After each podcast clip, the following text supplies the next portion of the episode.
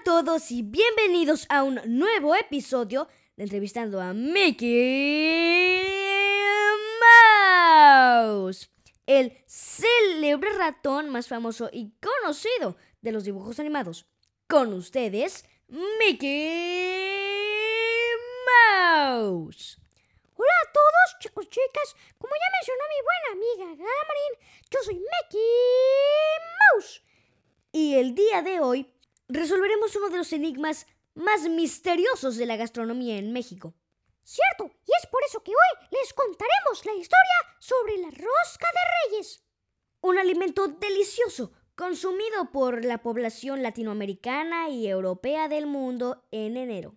Ahora sí, acompáñenos a penetrar la historia detrás de la rosca de reyes, uno de los alimentos más deliciosos consumidos en épocas invernales.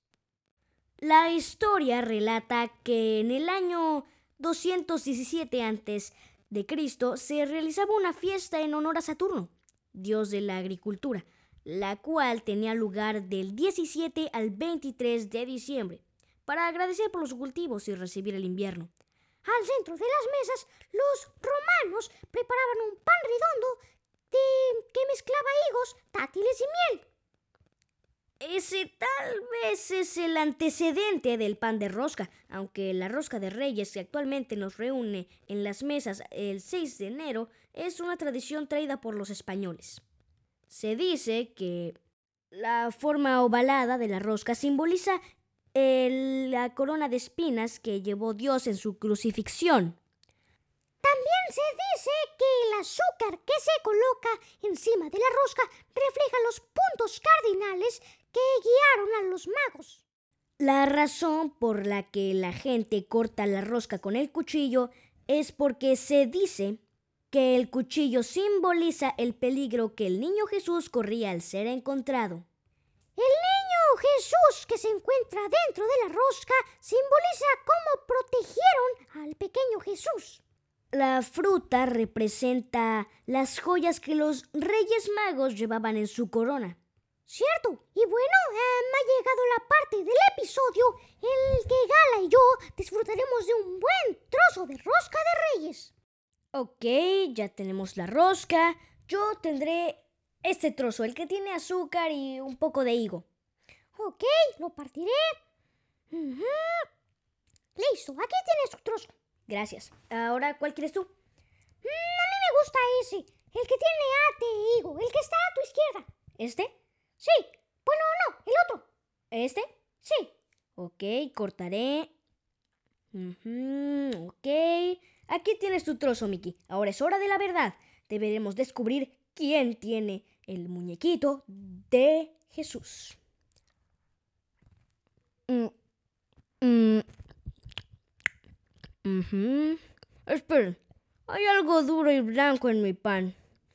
Deberé partirlo a la mitad. Mm. Ah, mm. ¡Oh no! ¡Me tocó el muñequito! A mí no me tocó nada. Espera. Estoy masticando algo duro. ¡Rayos! ¡Nos tocó a ambos!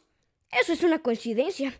Bueno, ambos tendremos que ir al central de abastos y comprar tamales. Rayos, creí que era un trozo de ate, pero estaba demasiado duro.